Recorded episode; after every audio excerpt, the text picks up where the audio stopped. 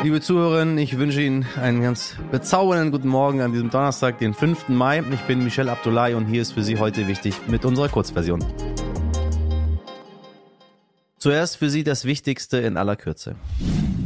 Schnelles Internet für alle, denn die Bürgerinnen haben ein Recht darauf, das zumindest sagt die Bundesregierung und hat jetzt das Recht auf schnelles Internet beschlossen. Zukünftig muss überall in Deutschland das Festnetz-Internet im Download eine Rate von mindestens 10 Megabit pro Sekunde haben und im Upload 1,7 Megabit pro Sekunde. Aber so wirklich schnell, liebe Bundesregierung?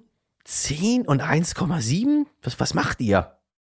Haben auch Sie während der Pandemie die Luca-App genutzt, um die Kontaktverfolgung zu erleichtern? Und fragen Sie sich manchmal, was aus Ihren Daten geworden ist? Auch so eine ganz klassische Sache, die ich mir gar nicht gestellt habe. Aber Sie müssen sich jetzt keine Sorgen mehr machen, denn mit dem Ende der Kontaktverfolgung haben die Betreiber jetzt alle Nutzerdaten aus der Pandemie gelöscht. Und wie ich vorhin gelesen habe, wollen sie jetzt daraus irgendwie eine Art ähm, mobilen Bezahldienst für Kleinunternehmer machen. Was wiederum ganz schön schlau ist, weil super viele Leute haben ja die Luca-App schon auf ihrem Handy.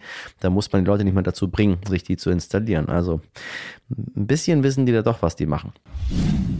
Reist Bundeskanzler Scholz oder reist er nicht? Heißt es diese Tage andauernd in den deutschen Talkshows. Und während im Fernsehen und im Internet noch diskutiert wird, hat das Meinungsforschungsinstitut YouGov erste Fakten geschaffen und berichtet, dass fast die Hälfte der Deutschen es für angebracht hält, dass Bundeskanzler Olaf Scholz nach der Absage an Bundespräsident Frank-Walter Steinmeier derzeit nicht in die Ukraine reist.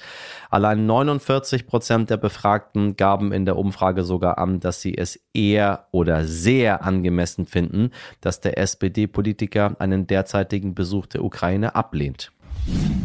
Weltweiter Computerchip-Mangel Ukraine-Krieg, steigende Preise und sogar ein Verkaufsrückgang. Das alles lässt den Autoriesen Volkswagen scheinbar kalt, denn der Autobauer aus Wolfsburg konnte seinen Gewinn im ersten Quartal sogar verdoppeln. Damit stieg das Ergebnis nach Steuern im Jahresvergleich von 3,4 Milliarden auf 6,7 Milliarden Euro, wie der DAX-Konzern am Mittwoch mitteilte. Wie schön noch alle Menschen nach wie vor Fahrrad fahren, ne? Man meldet sich an, geht paar Mal hin, zahlt immer weiter seine Beiträge, doch statt den Muskeln wächst das schlechte Gewissen. Na, wem kommt das bekannt vor? Wahrscheinlich vielen von Ihnen, die Mitglieder einem Fitnessstudio sind. Da kamen die Lockdowns manch einem vielleicht sogar gerade recht. Immerhin hatte man dadurch eine absolut stabile Ausrede. Ich würde ja, aber geht halt nicht. Urlaub für den inneren Schweinehund sozusagen. Dass in den Lockdown-Zeiten trotzdem Beiträge abgebucht wurden, dürfte hingegen viele geärgert haben. So auch ein Mann, der deswegen Klage eingereicht und jetzt vor dem Bundesgerichtshof in Karlsruhe Recht bekommen hat. Die RichterInnen urteilten, dass die Fitnessstudios den KundInnen für die Zeit der Zwangsschließung die Beiträge zurückerstatten müssen. Grund für die Entscheidung zugunsten des Klägers war, dass der Vertragszweck einer Mitgliedschaft im Fitnessstudio während des Lockdowns nicht erfüllt wurde. Auch stellten die Richterinnen klar, dass die Monate ebenfalls nicht so einfach an die Vertragslaufzeit hinten dran gehängt werden dürfen. Na, wenn das mal nicht ein Win-Win-Urteil ist, Gewissen beruhigt und Geld zurückbekommen, da hat sich das Abo doch gelohnt.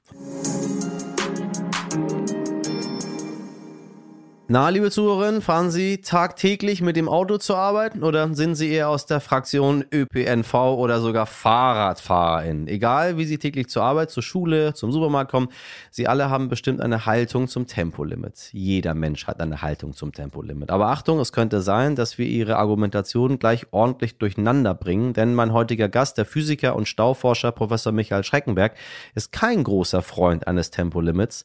Eines seiner Argumente, bevor man etwas herunterregelt, muss man eine gute Alternative schaffen und das könne die Deutsche Bahn im Moment nicht bieten. So, bevor ich Sie noch weiter ärgere mit Gegenargumenten, jetzt unser Interview. Herr Professor Schreckenberg, ich grüße Sie ganz herzlich. Guten Morgen. Für, für Sie als theoretischer Physiker, der schon seit vielen, vielen Jahren die, die Dynamiken des Verkehrs untersucht, Tempolimit ja oder nein? Ein Tempolimit äh, macht auf jeden Fall Sinn, wenn es die Rahmenbedingungen erfordern. Das heißt also, an gefährlichen Stellen wird das ja auch durchgeführt. Ein generelles Tempolimit lehne ich dagegen ab. Äh, es gibt Situationen, in denen man durchaus schneller fahren kann. Ob man jetzt über 200 fahren sollte, ist eine andere Frage. Aber es gibt viele Situationen, in denen eine zu geringe Geschwindigkeit vielleicht sogar die Aufmerksamkeit vom Verkehr ablenkt. Darum sollte das immer angepasst sein. Wir haben die technischen Möglichkeiten durch Verkehrsbeeinflussungsanlagen, ähm, die Geschwindigkeit äh, der Verkehrssituation äh, anzupassen und davon sollten wir in der Zukunft noch mehr Gebrauch machen. Es gibt natürlich andere Fragen, jetzt das Tempolimit in den Städten zum Beispiel, Tempo 30. Ähm, da muss man sehr genau abwägen, was den Schadstoffausstoß angeht, bringt das eigentlich nichts. Die Sicherheitsfrage ist natürlich auch hier zu beantworten. Und wenn man sich das äh, am Ende überlegt, was es an nachteiligen Nebeneffekten hat, dann ähm, muss man sich tatsächlich kritisch die Frage stellen, ob es was bringt. Da bin ich jetzt ein bisschen verblüfft. Ich dachte, Sie sagen auf jeden Fall Tempolimit ja. Die einzigen, von denen wir hören, dass die kein Tempolimit haben wollen, sind ehrlich gesagt die FDP und die begründet das mit Freiheit, Freiheit, Freiheit. Äh, sie begründen das jetzt aber wissenschaftlich. Das finde ich, finde ich sehr interessant. Ich dachte, dass das Tempolimit doch eine gute äh, sage ich mal, Auswirkungen auf die Verkehrsdynamik hätte und es dann zu weniger Staus und zu weniger Unfällen kommt und die Leute sich generell irgendwie wohler fühlen, wenn man weiß, man kann nicht irgendwie mit 190 über die Autobahn pieken. Es ist ein genereller Fehlglaube, dass man mit einem Tempolimit Staus beseitigen kann. Die Staudynamik ist seit vielen Jahrzehnten erforscht und man weiß genau, wie Überlastungsstaus entstehen. Und die entstehen nicht bei Geschwindigkeiten, 160 äh, anstatt 130, sondern die äh, entstehen bei 30 anstatt 60 zäh fließenden Verkehr und dann auch durch entsprechenden Stillstand Stauwellen. Das hat mit, der, mit einem Tempolimit äh, von 130 am Ende nichts zu tun. Es ist allerdings so, dass Unfälle natürlich schlimmer sind, wenn ich mit höherer Geschwindigkeit auf einen Gegenstand aufpralle. Und natürlich der Ausstoß ähm, von Schadstoffen geht ähm, nach oben. Das muss man aber auch abwägen. Moderne Technik hat ja auch vieles dazu beigetragen, dass dieser Unterschied nicht mehr so groß ist. Ich bin gerade dabei zu untersuchen, inwieweit eine Vermeidung von Stau wesentlich mehr Schadstoffausstoß vermeiden würde als ein Tempolimit. Ähm, das sollte man nicht ähm, außen vor lassen. Da muss man wirklich genau hinschauen. Die Argumente gehen immer äh, was das angeht, hin und her. Es ist ja auch mehr oder weniger eine ideologische ähm, Argumentation.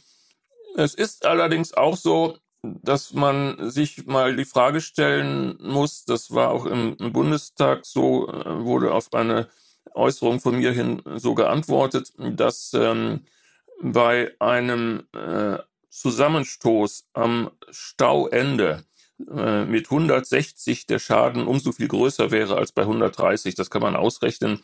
Ähm, die umgesetzte Energie ist dann anderthalb Mal so groß. Andererseits ist, wenn ich einen SUV fahre und ich mit 130 auf ein Stauende auffahre, ähm, die umgesetzte Energie doppelt so groß wie bei einem äh, normalen Fahrzeug. Also dann müsste man sich auch da genauere Dinge überlegen, wie man die schweren Fahrzeuge dann mit anderen Tempolimits belegt. Das geht alles so ein bisschen durcheinander.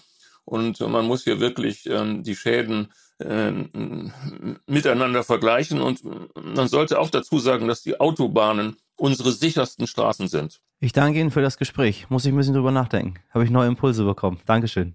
Bitte sehr. Heute nicht ich. Meine lieben HörerInnen und Filmfreunde da draußen, ich hoffe, Sie haben gestern einen langen und ausgiebigen Star Wars Marathon gemacht.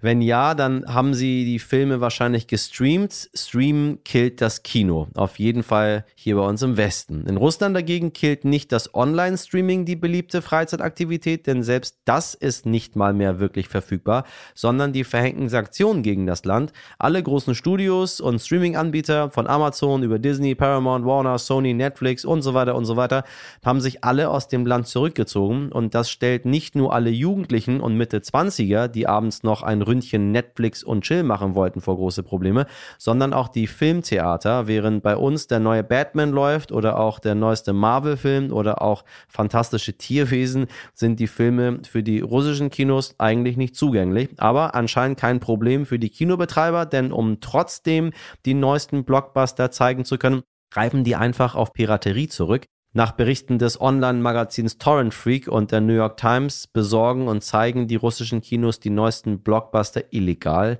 Und ich hoffe inständig, dass davor diese alte Werbung kommt, Raubkopierer sind Verbrecher. Wenn Sie viele DVDs früher geguckt haben, dann verstehen Sie jetzt, was ich meine.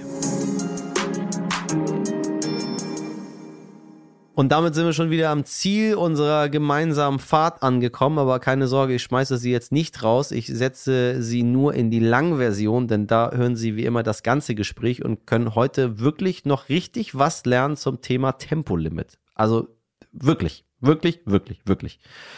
Schreiben Sie uns gerne, wie Ihnen das Gespräch gefallen hat, was Ihre Meinung so dazu ist. Alles an heute wichtig jetzt stern.de. Gerne auch als Sprachnachricht, wenn Sie wollen. Und äh, wir hören uns morgen wieder, wie gewohnt ab 5 Uhr. Ich wünsche Ihnen einen fröhlichen Donnerstag. Machen Sie was draus. Ihr Michel Abdullahi.